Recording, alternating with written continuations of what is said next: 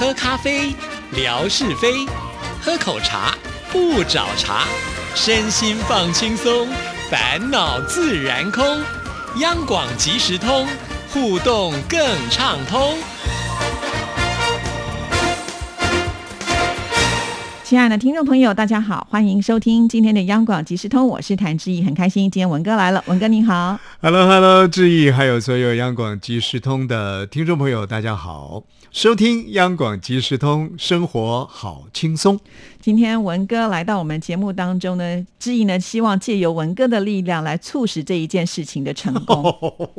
我有我有什么力量呢？我有神秘女超人的力量吗？很有力量哎！之前呢、我们不是说就是元宵节的直播的回看数呢不够看嘛，啊那个数字不好看，后来就请文哥在我们节目当中呢摇旗呐喊呐、结果没有想到，哎，那个数字就悄悄的上来了，从两万多呢就变成了五万是，哎，有这个成倍数的成长 这。个志毅呢，愿意把功劳放在我身上，当然是很开心了。不过至于摇旗呐喊呢，我大概只会喊威武。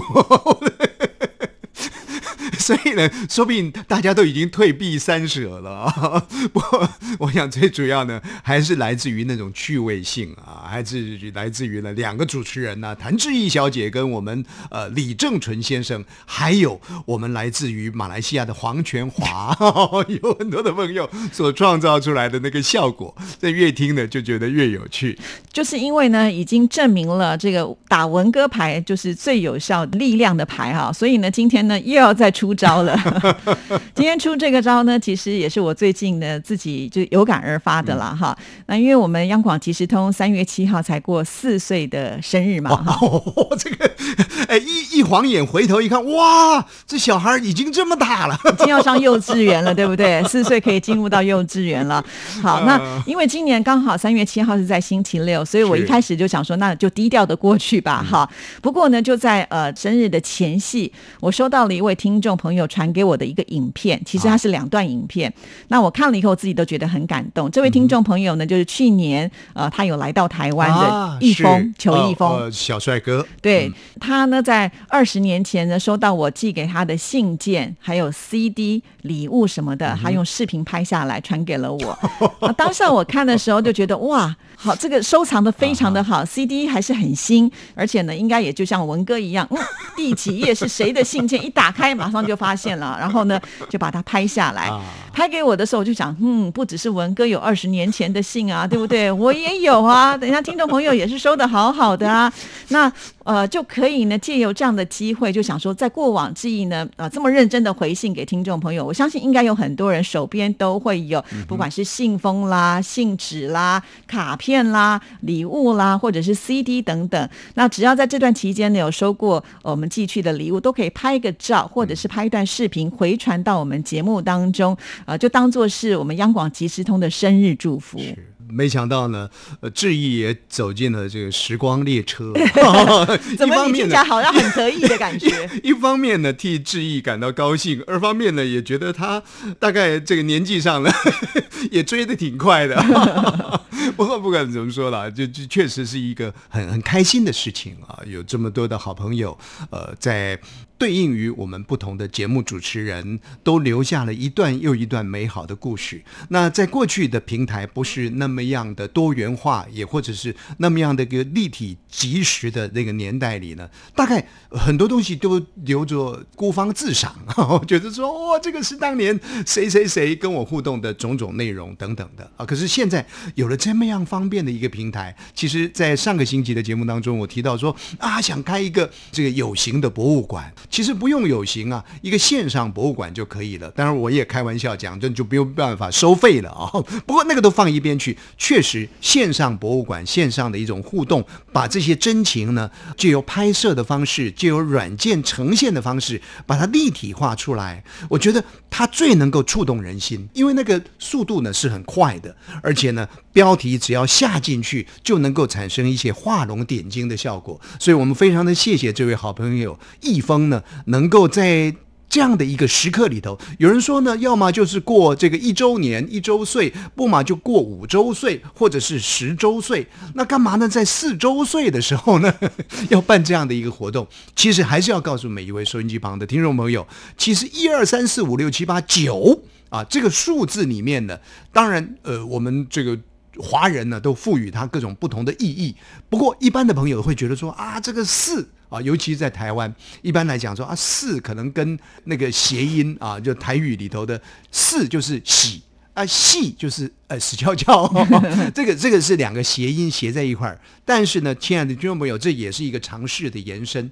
其实四呢，在古中国代表的是一个大地的意思啊，大地用四来做一个形容，所以呢，可以。基本上可以这么讲，我们的这个央广即时通，当然呢早就已经起高楼了啦。啊。不过呢，这个基础的稳固，就在这个四年大地稳固这个时刻里面呢，就开始呢越来越茁壮了。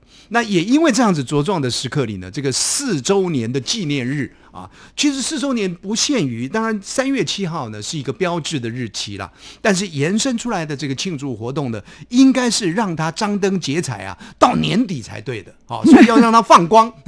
所以讲了半天，就是听众朋友，您手上有任何的东西。啊，就是有关于跟主持人互动的这些宝嘛，哦，就大家一起来献宝，把这些宝呢拿出来。我想呢，每一段宝都有每一段您曾经参与那主持人心血的故事。你看志毅刚刚讲的，他这个呃，公元两千年的时候。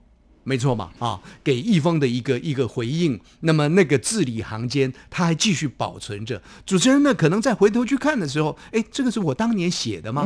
不尽然是有那个印象的，因为面对了那么多听众。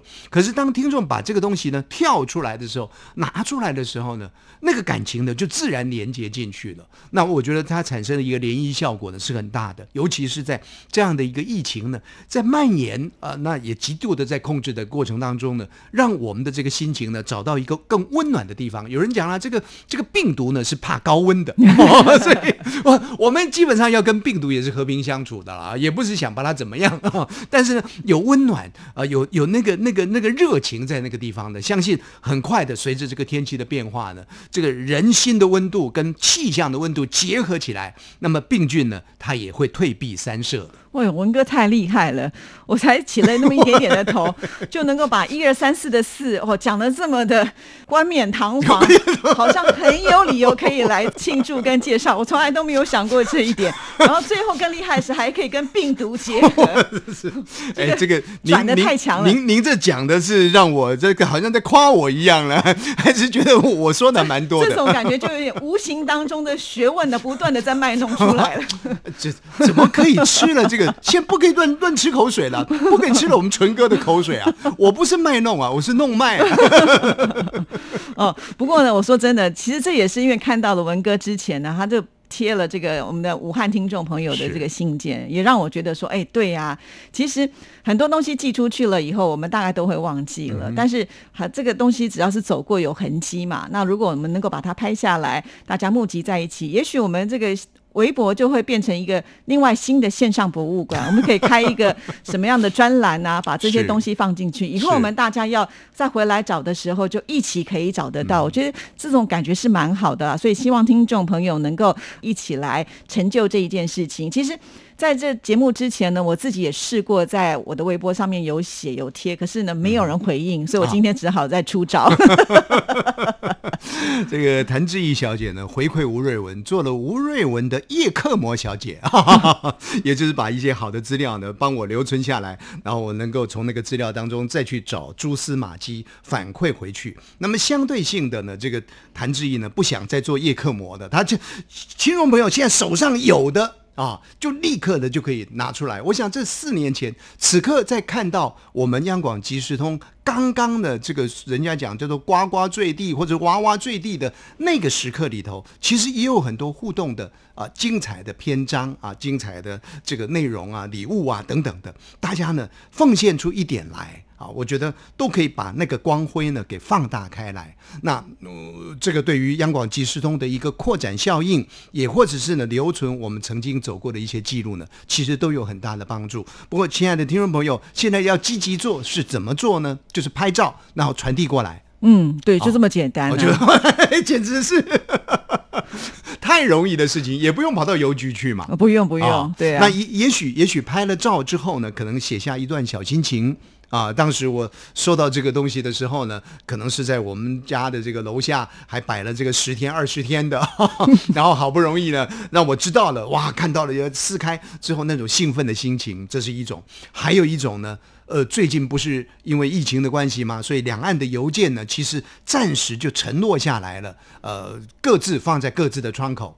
我也或者是各自呢，就说，哎，邮件先不要寄过来，我们的这个两岸的邮政单位嘛，然后彼此呢就等待了一段时间之后才开放啊，所以呢，像上次我们的莆田一一，莆田一一的心情呢，可能是一月的心情，可是到了 二月的时候呢，我们才收到。但是这样的一段炎帝的过程，也见证了一个时间里头我们曾经经历过的一个故事，所以呢，就可以把它写下来。你看看，其实人家讲说眼见为凭，也不见得为凭。可是话说回来，确实眼见是比较容易吸引人的啊。所以，亲爱的听众朋友，把您的呃跟这个主持人互动的这些东西呢拍下来，其实不用多了哈、一件两件，那么把故事呢简单写下来。我我觉得呃在质疑的这个运用上面啊，尤尤其他这个软软件技术也蛮好的嘛，它还可以呢把它放到这个软软体当中啊，让它成为一个影像的画面啊，那我想这个价值感呢就会更凸显了。